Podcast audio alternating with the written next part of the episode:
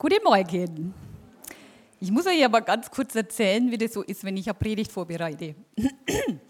Es dauert sehr, sehr lange und wenn ich dann so weiß, in welche Richtung Gott gehen will, dann äh, schreibe ich überall was auf, was mir gerade so einfällt, also was ich denke, dass ich sagen soll. Dann sind da wegen Zettel, dann tippe ich irgendwas als Handy, dann lege ich Zettel in die Bibel und wieder irgendwo ein Zettel und zum Schluss ist ein riesen Zettelwust auf meinem Schreibtisch und daran äh, arbeite ich dann und versuche die Predigt irgendwie hinzukriegen.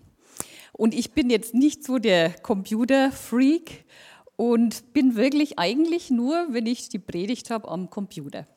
Und dann äh, habe ich mir einen Ordner angelegt und habe dann die Datei geöffnet und habe angefangen zu schreiben. Das war Mittwoch. Und da war ich so vier Stunden dran gesessen und da habe ich gedacht, jetzt trinkst du mal einen Kaffee und bin raus. Und der Alex sagt immer Zwischenspeichern, Zwischenspeichern. Habe ich ja gemacht. Und mache auf äh, Standby oder Energiesparen. So, und bin raus und habe meinen Kaffee getrunken und nach einer halben Stunde bin ich wieder rein, gehe auf, diese, äh, auf den Ordner dann steht dort, keine Datei vorhanden. Und ich, das ist jetzt echt nicht wahr. Ich habe doch gespeichert, das gibt's doch nicht. Ne? Und der Alex nicht da. Habe ich gedacht, na, klasse. Also wieder weiter gebetet, habe ich gedacht, na, irgendwie könnte ich es ja doch hinkriegen. Und ich habe keine Ahnung, wie ich es gemacht habe. Auf jeden Fall, die Predigt war wieder da. Aber ich habe gemerkt, ich habe den Ordner nicht abgespeichert. Okay, ich denke, den meisten sagt das was. Okay, das war dann fertig. Dann am Donnerstag hatte ich frei. Dann bin ich den ganzen Tag am Computer gewesen. Und um 6 Uhr abends habe ich dann gedacht, jetzt kriege ich doch mein Mann mal was zu essen. Ich koche mal was. Er war noch nicht da. Habe mich hingestellt, habe Salat geschnipselt und mit einem Mal tut es einen Riesenschlag. Und ich wusste, wir hatten ein Gewitter. Jetzt hat der Blitz eingeschlagen. Ich rausgestürmt, habe geguckt nirgends brennt, naja, okay, vielleicht war es doch ein wenig weiter weg und so. Und dann bin ich wieder zurück und irgendwann gehe ich in mein Zimmer und schaue nach oben und denke, hä, wieso schauen die Nachbarn alle runter? Dann bin ich raus zur Haustür und habe gesehen, dass der Nachbarin ihr Dach so richtig qualmt. Also es hat kein Feuer geschlagen, es hat total gequalmt und dann war schon die, die Feuerwehr da. Dann habe ich gedacht, mir äh, habe Alex angerufen, du musst unten rum, also oben rumfahren, unten ist alles gesperrt, Feuerwehr, Dach eingeschlagen und so weiter und so fort. Und dann kam er und habe ich gedacht, naja, die sind jetzt alle beschäftigt, ich koche jetzt und gehe hin und habe einen Induktionsherd, drück drauf, geht nicht. Und ich, hä? Okay, äh, Alex, kann nicht kochen, Induktionsherd geht nicht. Dann haben wir geguckt, die Garage ging nicht auf, dann der Ruder kaputt und ich, mein Computer. Renne in mein Zimmer und was war? Computer aus, geht nichts mehr. Aber ich gesagt, so Herr, jetzt haben wir ein Problem. Weil wenn ich ohne Blätter predigen soll, wird eine ganz kurze Predigt, aber kriegen wir schon irgendwie hin. Und dann habe ich ja außer Gebet noch einen kleinen Joker und das ist mein David. Der David ist ITler und der hat meinen Computer mitgenommen, hat ihn repariert und ich habe meine Blätter. Das wollte ich euch bloß mal sagen.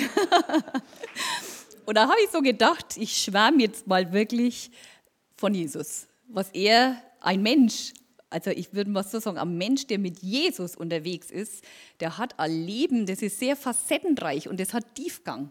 Und warum ich das sagen kann, ist, weil ich es einfach, diesen Unterschied in meinem Leben selber erlebt habe. Und ich sage jetzt einfach mal, wie wunderbar ich das finde, weil nie zuvor hatte ich dieses Gefühl, angekommen zu sein. Das konnte die Welt mir nicht geben. Und mein Herz ist so voller Frieden. Und das ist auch ein Frieden, den nur er geben kann. Und es ist so gut zu wissen, dass er immer da ist. Er hat mein Leben in der Hand und er wacht über mich. Und er will, dass es mir gut geht. Ich muss gar nichts alleine machen. Durch die schwierigsten Zeiten geht er mit uns durch. Er ist immer da. Und was natürlich ganz genial ist, er hat meinen Charakter verändert zum Wohle meines Mannes und meiner Tochter natürlich. Und wenn ich Fehler mache, vergibt er mir. Er befreit von Ängsten, Süchten, Sünden. Und zeitweise kommt einfach so eine Freude in mein Herz, das wo nicht an irgendein Erlebnis geknüpft ist, sondern einfach nur, weil er ist. Und das finde ich immer so genial. Ich liebe das. Und im Psalm 97 steht, wer zu Gott gehört, den umgibt Licht und Freude erwartet den, der aufrichtig lebt. Also er hat uns von sich aus seine Freude in unser Herz gelegt. Und was natürlich die Krönung ist, er ist für mich, für dich ans Kreuz, hat alles getragen. Und ich habe dann so gedacht, wer bitte macht sowas, außer einen Gott, der seine Menschen liebt. Und man könnte ja noch so viel aufzählen. Ne? Und ich denke, ihr könnt da alle ein Amen dazu sagen, weil Erleben mit Jesus ist einfach wunderbar. Wenn da nicht immer mal wieder solche Dinge im Leben passieren, die wir uns nicht unbedingt wünschen. Und ich weiß und ich denke, ihr kennt das auch, man hat manchmal das Gefühl, in bestimmten Situationen ist man wie ausgeliefert. Und da spürt man nichts mehr von den Punkten, wo ich euch gerade aufgezählt habe.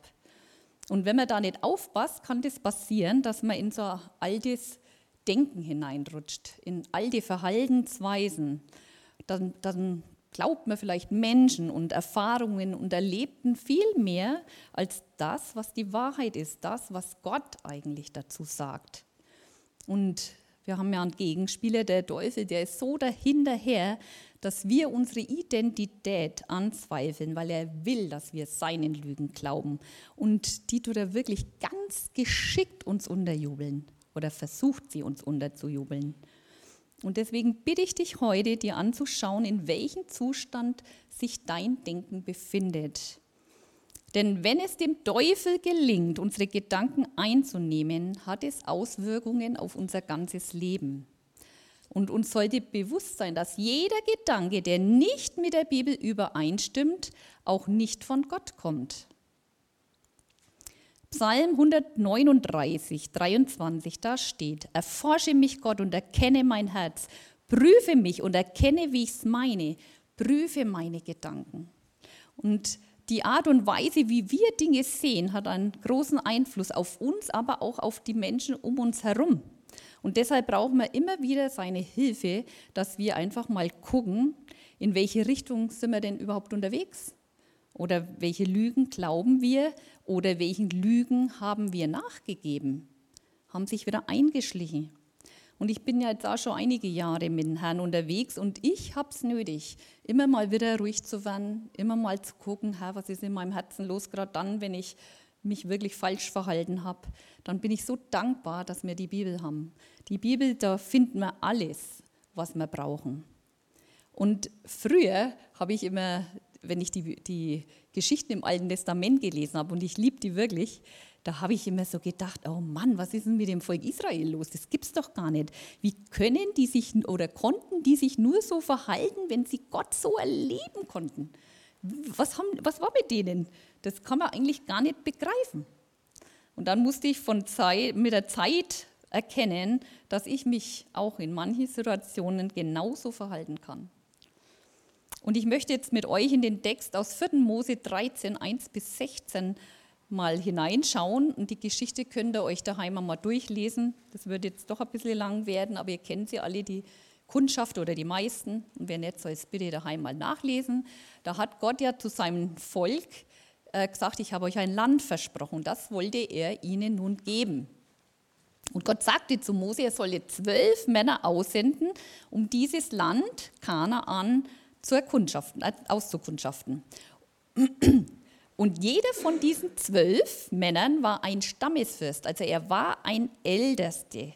Er hatte Autorität und er hatte Gott schon erlebt. Jeder von ihnen, das liest man im, im elften Kapitel, kann man das nachlesen, dass sie mit Mose vor Gott waren.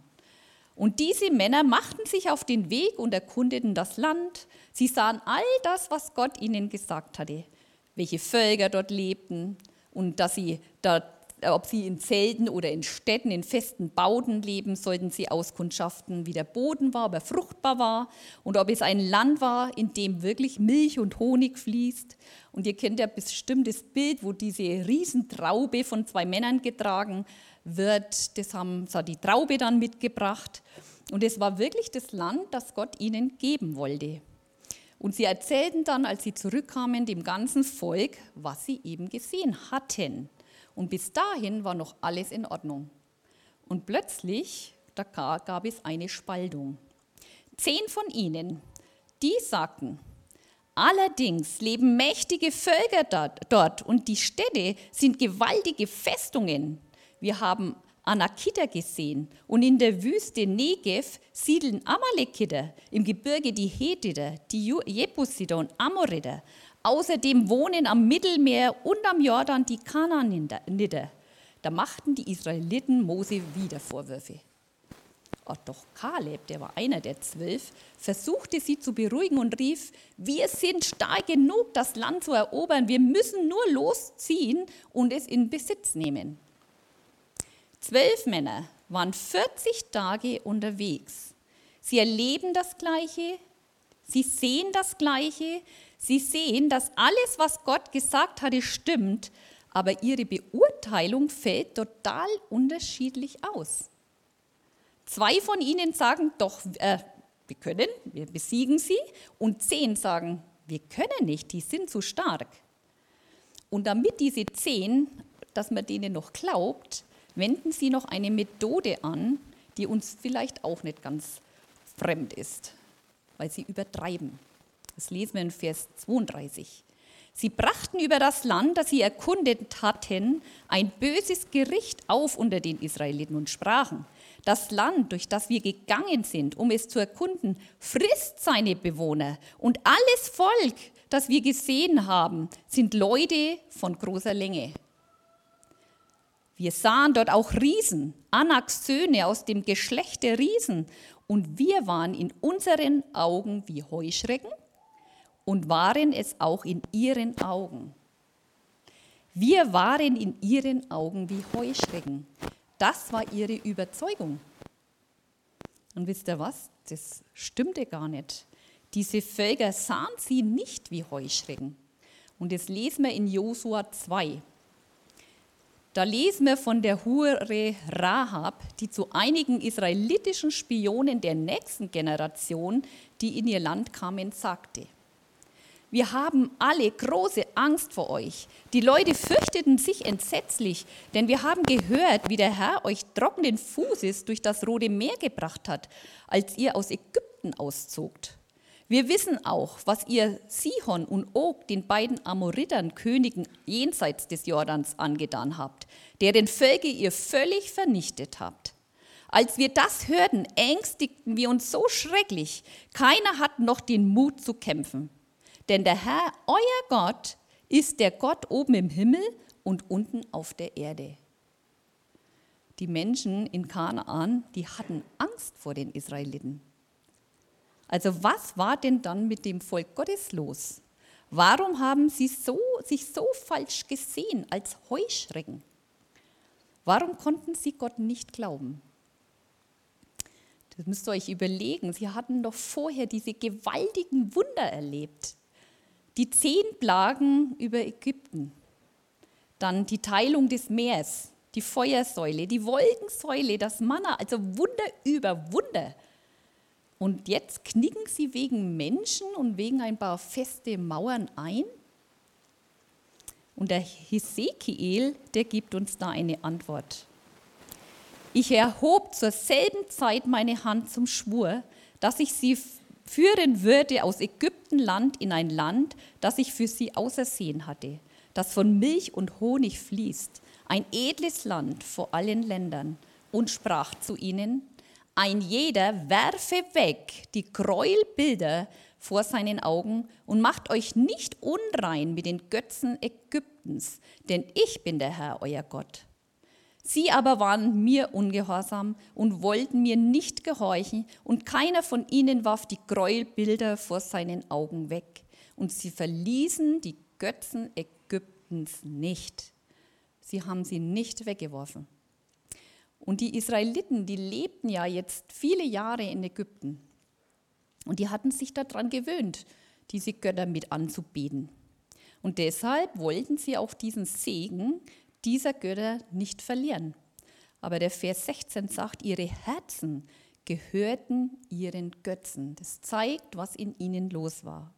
Nach außen hin haben sie ja diese Rituale eingehalten, Gottesdienste gefeiert, Feiertage gehalten. Aber in ihrem Herzen hat es keine Veränderung gegeben.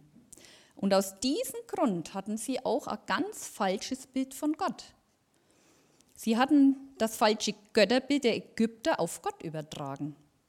weil sie vermuteten nun, dass Gott auch Gefallen daran hat, dass sie durch Schwert fallen, ihre Kinder zu Sklaven werden und Frauen misshandelt werden. Denn genau das taten die ägyptischen Götter. Kinder wurden ins Heiligtum gebracht und geopfert. Und so haben auch viele Säuglinge ihr Leben verloren. Frauen wurden zur Prostitution gegeben und die Priester konnten es sich erlauben, wenn ein Mann mit seiner Frau zum Tempel zum Opfern kam, nahm er sich die Frau, wenn sie ihm gefallen hat, und schlief mit ihr und hat gesagt, ich habe sie gereinigt. Und die Männer, die sich dagegen wehrten, wurden einfach umgebracht. Und genau weil sie in ihrem Herzen diesen falschen Göttern nachgelaufen sind, konnten sie auch nicht diesen falschen Gottesbild, dieses falsche Gottesbild ablegen. Sie haben es nicht losgelassen. Darum haben sie Gott eine sehr negative Absicht unterstellt. Und es ist doch ganz klar, wenn du ein falsches Gottesbild hast und dieser Gott sagt jetzt zu dir, komm, wir gehen in ein anderes Land, hast du denn dann Mut, da mitzugehen? Ich glaube nicht, da bleibst du doch lieber dort, wo du dich auskennst, was du schon immer gemacht hast, da bleibst du dort und vielleicht am besten noch zurück nach Ägypten. Und weil sie Gott Negatives unterstellten, waren sie auch nicht fähig, Gottes Willen zu erkennen. Und umgekehrt, Gott hatte keine Möglichkeit, sie zu motivieren, in dieses Land zu gehen. Gott wurde entmachtet. Und wodurch wurde er entmachtet? Weil sie in ihren Herzen das Alte festhielten und weil sie ihre Überzeugungen, ihr Denken nicht erneuerten. Und der zweite Korinther 10, der sagt uns, wir sollen alle Gedanken zerstören, die sich gegen die Erkenntnis Gottes stellen und alles Denken gefangen nehmen in den Gehorsam gegen Christus. Ich glaube, die haben aber noch einen Fehler gemacht. Das finden wir auch in seinem Wort. Sie haben nämlich Fremde mitgenommen. Und diese Fremden, die liebten Gott nicht. Sie reden anders, sie dachten anders und ihr Denken, ihre Unzufriedenheit steckte die Israeliten an. Sie lebten ja mit ihnen und das ist ja klar. Na, und dann irgendwann färbt sich diese Einstellung, ihr Reden und ihr Verhalten auf die anderen ab. Mose, 4. Mose 11,4 sagt, unter den Israeliten waren viele Fremde, die sich dem Volk angeschlossen hatten, als sie es Ägypten verließ. Sie forderten nun besseres Essen und schon fingen auch die Israeliten wieder an zu klagen. Niemand gibt uns Fleisch zu essen. In Ägypten war das anders. Da bekamen wir umsonst so viel Fisch, wie wir wollten. Da gab es Gurken, Melonen, Lauch, Zwiebeln und Knoblauch. Aber hier haben wir nichts außer jeden Tag dieses Manna. Darauf ist uns der Appetit gründlich vergangen. Menschen können uns beeinflussen, oder?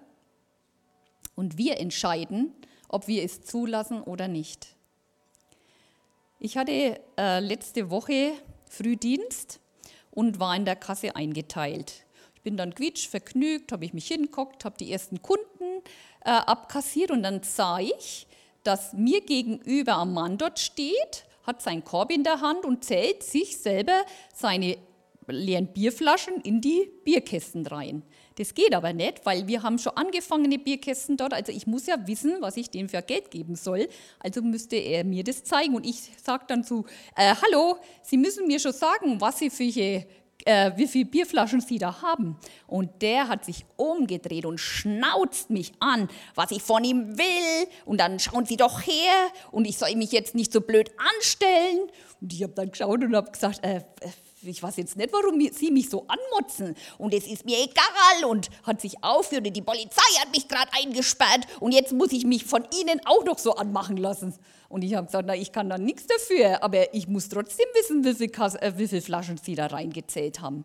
Und hat sich total aufgemacht, hat über die Poli Politiker geschimpft und sein ganzes Leben geschimpft. Und dann habe ich die Pfandflaschen ausgezahlt und er ist ab. Und was habe ich gedacht?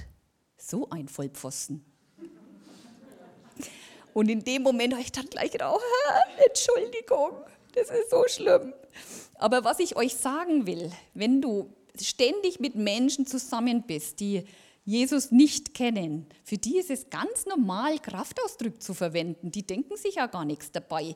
Und dann schwappt dieses einmal vielleicht doch einmal so ein bisschen in dein Reden mit hinein. Natürlich soll man so empfindlich bleiben für den Heiligen Geist, dass er uns daran erinnern kann, dass das nicht passt. Und ich wollte euch bloß erklären, wie es den Israeliten ging. Wenn die Fremden da mit dabei sind, dann übernehmen die das oder haben es übernommen. Und uns kann das auch passieren. Deswegen ist schon gut, wenn wir wirklich ganz, ganz viel Jesus in unserem Leben haben. Also zurück zu den Kundschaftern. Und diese Fremden unterstützten ihre Unzufriedenheit.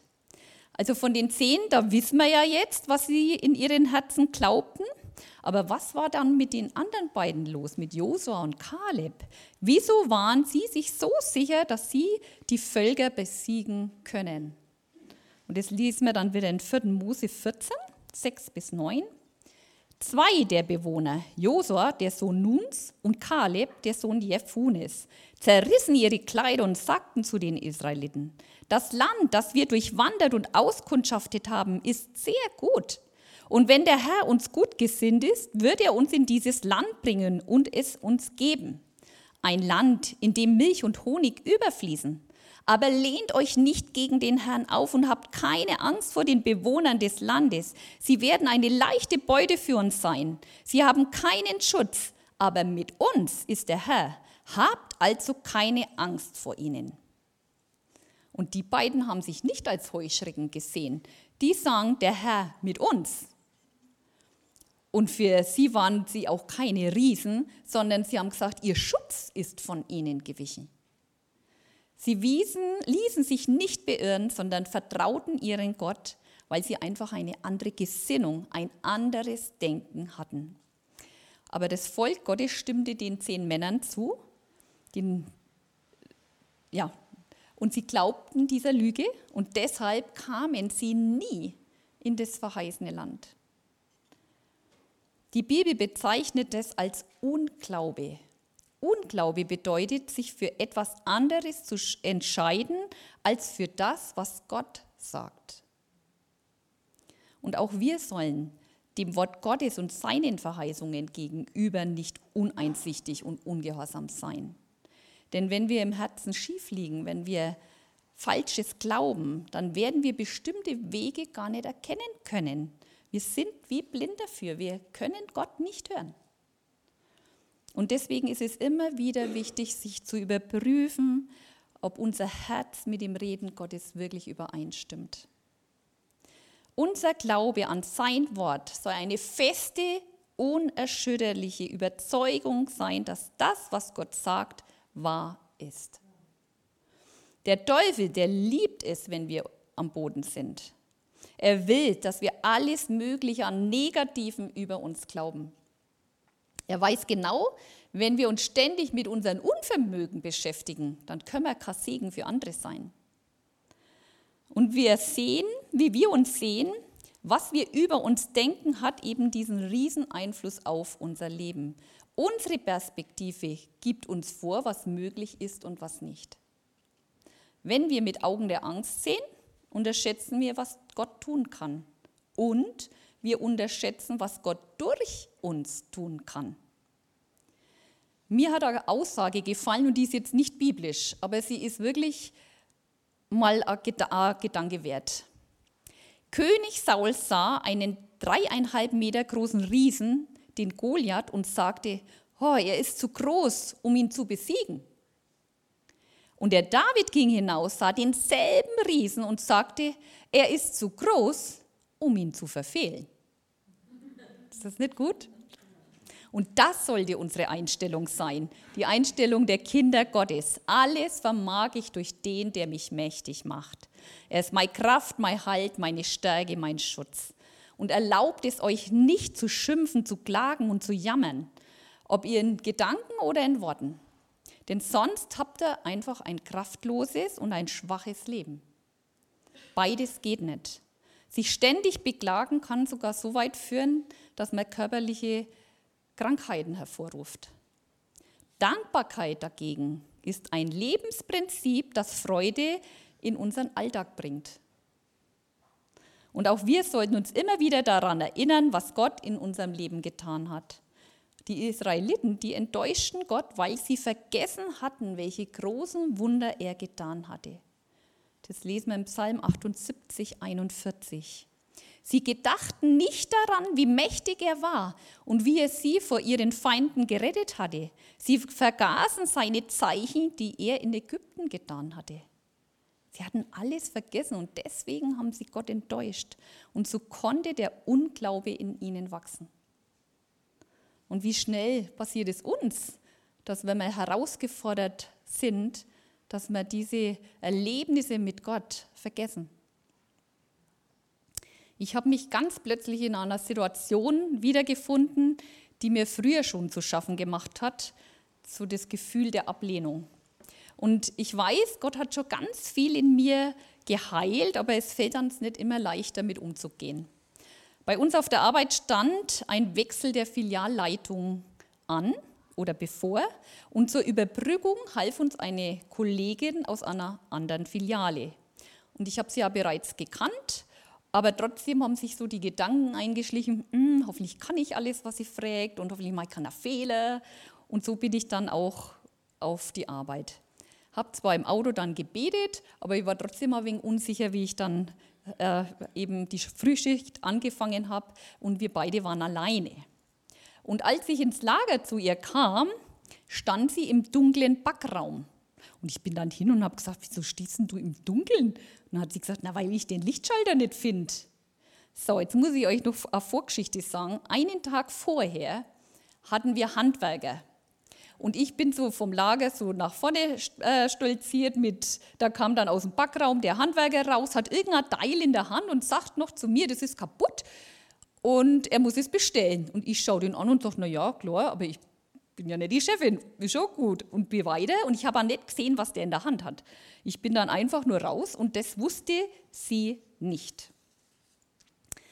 Und äh, der Ablauf bei uns ist eigentlich immer wieder derselbe. Die den Schlüssel haben, sperren alles auf, machen das Lager auf, Rollducke drauf, sie schalten den Lichtschalter ein und ich komme dann mit dem Kaffee. Ne, so ist immer wieder der Ablauf. Ich gehe dann mit ihnen runter, dann besprechen wir, wer was tun soll und so starten wir die Arbeit. Also deswegen habe ich ja nicht gewusst, dass die den Lichtschalter nicht gefunden hat. Ich dachte ja, die hat da ran gedrückt, wo man halt immer ran drückt. Gut, also dann ist sie da rumgewuselt und macht diesen besagten Lichtschalter an.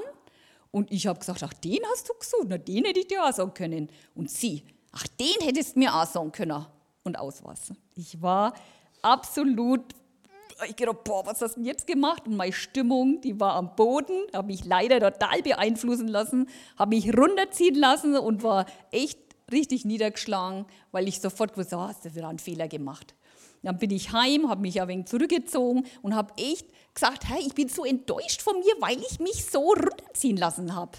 Nicht, weil ich was, weil ich, ich kann gar nicht sagen, dass das falsch war, weil ich es nicht gewusst habe, sondern weil ich darauf so reagiert habe. Das hat mich so enttäuscht und ich habe wirklich geschrien und ich gesagt, hey, ich will das nicht mehr. Ich will mich nicht so beeinflussen lassen. Ich gehe dahin und ich bin ein Königskind und ich, ich darf einfach sein. So, zwei Tage später war ich dann hier in Sonnefeld, da war Gottesdienst und unser Johannes hat dann gepredigt übers Gebet und das war so cool und hat so groß gemacht, was steckt für Kraft im Gebet und wie wichtig es ist zu beten. Und dann hat er gesagt, äh, und bete doch das Gute in den Menschen rein, der dir wegen Probleme macht. Und ich dachte, bin ich doch nicht drauf gekommen. Na klar, das mache ich. So, nächsten Tag aufgestanden, Montag in mein, mein Wohnzimmer rumgedabbelt vor, Gottes, äh, vor, vor der Arbeit und habe gebetet und habe alles, was mir eingefallen ist, in ihr Leben reingebetet. Dann bin ich auf die Arbeit und es war, sie hat, jeder hat sein Zeug gemacht, also ein anderer Ablauf, wie wir da immer haben. Und irgendwann war ich im Lager und war an der Presse und sie sitzt ein Stück weiter dahinter auf einer Ballette und raucht. Und dann habe ich gedacht, habe ich gesagt, Mensch, wie war denn dein Wochenende? Wie geht's dir denn? Hast du ein gutes Wochenende gehabt? Und plötzlich sagt sie mir, Ela, ich habe so eine Angst. Und hat mir erzählt, wie verzweifelt sie war. Und dass sie also Hilfe braucht, sie weiß nicht mehr, wie es weitergeht. Und dann habe ich gesagt, das ist so egal, wie ich mich fühle. Jetzt habe ich die Chance genutzt und habe gesagt, weißt du, dass ich Christ bin? Hat sie gesagt, ja, sie weiß das. Habe ich ihr dann erzählt, wie ich mit Ängsten umgehe, was ich mache und dass Gott da ist und sie liebt und ihr helfen will, wenn sie das möchte. Und habe ihr so viel, ich glaube, wir waren eine halbe Stunde dort gekocht und sie hat nur zugehört und ich konnte eine halbe Stunde vor Jesus erzählen. Und hätte ich diesen alten Lügen wieder nachgegeben, wäre diese Situation mit Sicherheit nicht entstanden. Ja, wir dürfen einfach nicht so viel über unsere Probleme nachdenken. Die nehmen uns gefangen. Und unser Denken entscheidet nämlich auch immer über unseren Sieg. Denke ich negativ, kriege ich keinen Sieg. Und so hat mir Gott geholfen, wegzuschauen von mir und ihr zu helfen. Und sie hat mich dann echt noch in einen Arm genommen, hat mich gedrückt und hat sich bedankt, hat geweint. Und dann nächstes Mal, wie sie wieder kam, hat sie gleich so, hallo Süße. Und da habe ich mich so gefreut. War natürlich schön. Okay. Also lasst uns Gott und seinem Wort glauben, denn das ist die Wahrheit. Und wenn wir der Wahrheit glauben, dann wird der Unglaube abgeschüttelt, der unser Denken gefangen nehmen will. Und ich weiß, wir haben alle Herausforderungen. Wir werden alle angegriffen und der Teufel versucht uns immer klein zu halten. Aber wir haben einen barmherzigen Gott, der zu seinen Zusagen steht. Und die Bibel ist ja voller Zusagen. Du findest alles drin. Zusagen für deine Kinder, deine Familie, für den Frieden. Wenn du Leidung brauchst, wenn du Ermutigung brauchst. Die Gegenwart Gottes kommt, wenn wir trotz allem Gott loben, ihn preisen, unsere Hände in der Anbetung heben.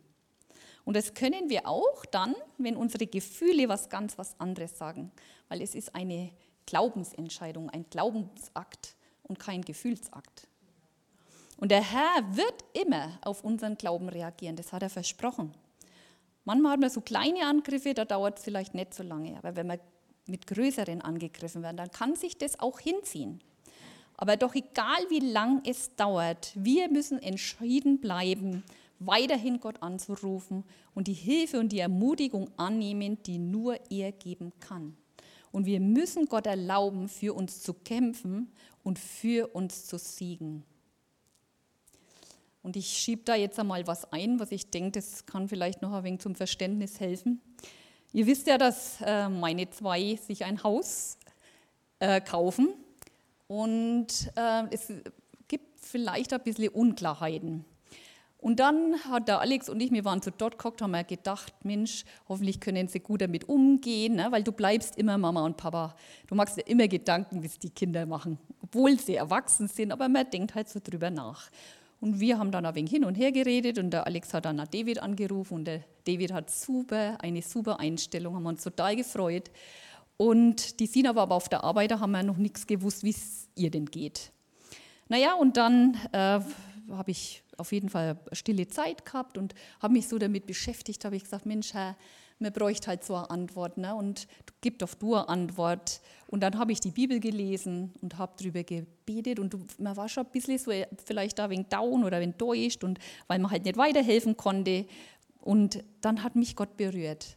Und ich habe keine Antwort gekriegt. Ich habe nur gewusst, wir haben einen großen Gott. Weil wenn du das tust, wenn du Gott lobst und preist, dann kommt er. Er wohnt im Lobpreis seines Volkes.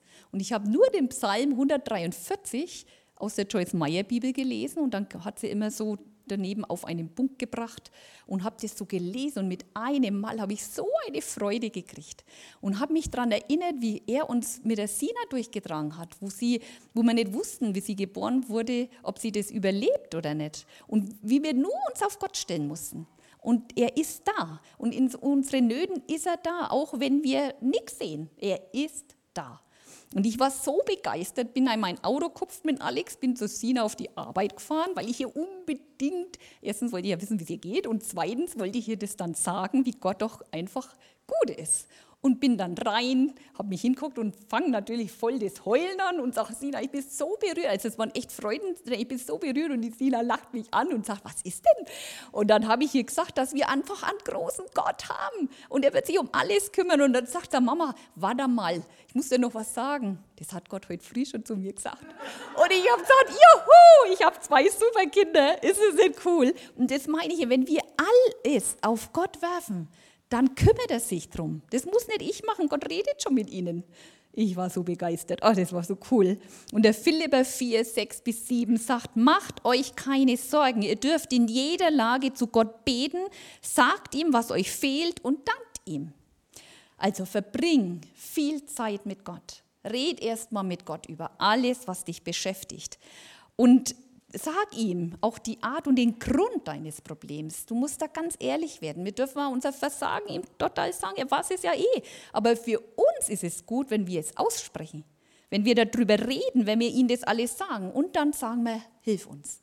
Hilf uns, Herr, komm mit deiner Kraft und hilf uns. Und dann, danach, entscheide ich ihn anzubeten. Heb die Hände zum Gebet und das ist manchmal wie Blei.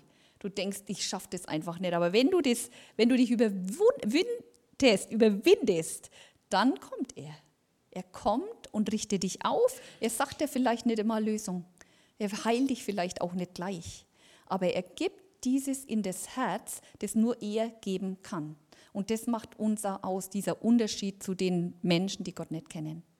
Und es ist so krass mit ihm. Ich liebe es. Es ist so cool, mit ihm unterwegs zu sein. Und konzentriert euch dabei auf Gott und nicht auf euer Problem. Schwierig ist es, wenn du Schmerzen hast. Aber selbst da hilft der Heilige Geist, dass wir auf Gott schauen. Und noch besser ist, wenn du die Bibel hernimmst und das Wort Gottes in dein Leben hineinbetest und über die Situationen aussprichst. Solange, wirklich so lange aushalten, bis du merkst, Jetzt hat der Herr mein Herz erreicht. Jetzt bin ich einfach wieder still. Und es dauert manchmal. Die Bibel ist so wertvoll. Umso mehr wir wirklich wissen, was das Wort Gottes uns sagen will, was die Aussagen darin bedeuten, umso schneller können wir die Angriffe des Feindes durchschauen und abwehren. Deswegen versucht der Feind uns auch immer von Bibellesen abzuhalten oder vom Gebet. Das ist plötzlich irgendwas wichtiger. Wir müssen uns entscheiden und es dann tun. Gott liebt dich wirklich und ich hoffe, das weißt du. Du bist nicht einer von vielen. Er kennt dich ganz persönlich und er weiß, womit du zu kämpfen hast. Er liebt dich mehr, als du jemals verstehen kannst. Und Gott, der Himmel und Erde gemacht hat, der sagt, ich bin für dich. Ich bin da. Komm zu mir. Und ich hoffe, dass du ihm heute ganz neu dein Vertrauen schenkst. Wir haben auch ein kleines Gebetsteam da, wenn jemand einfach mal beten will oder neu Gott vertrauen möchte, der darf gerne nach vorne kommen. Wir werden für ihn beten. Amen.